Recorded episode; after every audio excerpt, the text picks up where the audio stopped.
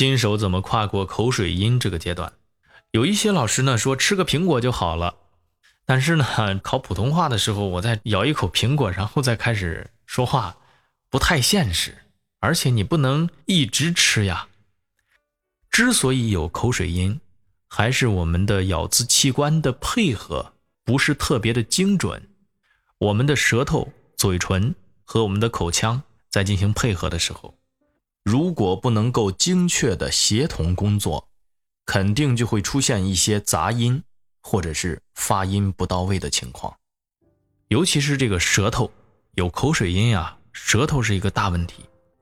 其实呢，我们可以这么去改正一下：舌头发每一个字音的时候，点到为止，不要用蛮力，而是要用巧劲儿。舌头的位置要精准，点到为止。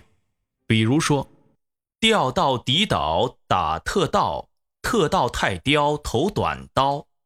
如果说大家发的时候，调调调倒。倒底，每一个字音都发的特别的钝，舌头呢用力用的过猛，舌头的动程又很大，这样它在口腔里边搅动的就是掀起的这个波浪啊，会比较汹涌，所以很容易产生口水音。